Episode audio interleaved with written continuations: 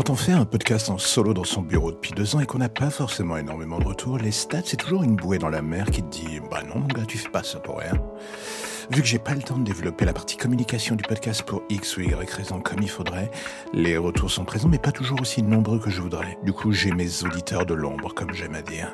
On a une relation silencieuse et moi, ils savent que je suis là et vice versa. Ça nous va, on fait avec. Et du coup, moi de mon côté, je regarde les paliers que je franchis avec ce projet et avec le temps, ça commence à grimper un peu. Pour 2021, je m'étais dit en début d'année que la barre des 400 000 écoutes, ça serait un beau chiffre à atteindre. Pour être honnête, j'étais pas certain de l'atteindre. Mais je me suis dit que viser un peu plus haut que ce que je pensais, ça me tuerait pas. Eh bien voilà, la barre des 400 000 écoutes est franchie. Pour un projet où je m'occupe absolument de tout, où j'écris mes textes, où je fais le montage et le service après-vente, je vais pas me mentir, je suis assez content du résultat. Quand je me suis mis, ou plutôt remis à fond dans ce projet, je l'ai vu comme une sorte de challenge et de soupape pour penser à autre chose, on va dire. Je pense pas être différent du plus grand nombre ces deux dernières années ont pas été les meilleurs du monde justement au niveau du moral. Et une partie de moi se dit que si je n'avais pas fait ce projet en me focalisant sur le taf créatif que ça demande jour après jour, bah, je pense que mon esprit aurait été bien plus sombre que ce qu'il ne transparaît dans ces récits. En quelque sorte, je convertis le bad mood en histoire, c'est du recyclage créatif et écologique d'une certaine manière. Et au tout début, j'avais un vrai doute sur le fait que ça fonctionne. Pourquoi?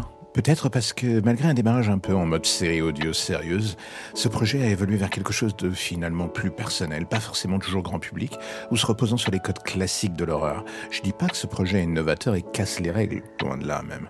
Je dis juste qu'il me ressemble, avec ses forces et ses faiblesses. Et du coup, il y a quelque chose dans le fond d'assez plaisant de le voir finir par trouver son audience. Je sais que par les chiffres, c'est comme parler argent, moins on en parle, mieux c'est. Moi de mon côté, j'ai toujours été transparent sur la croissance de ce projet.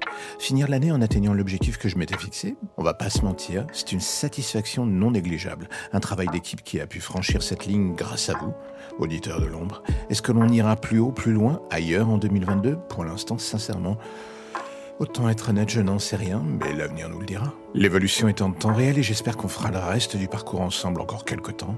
Merci à vous qui m'écoutez, qui taillez le bout de gras avec moi sur IG pendant mes insomnies, ou êtes venus sur Facebook ou même dans mes mails juste pour me dire que finalement ça vous plaisait. Je pourrais vous faire une très longue thèse sur tout et rien, mais en fait, je vais juste vous dire à nouveau merci. Au début, j'avais peur de me planter en lançant ce projet. Deux ans après, vous me prouvez, même si j'ai encore beaucoup de taf devant moi, et ben que j'avais tort d'avoir la trouille tout simplement. Donc merci. Au final, c'est tout ce que j'avais besoin. À bientôt.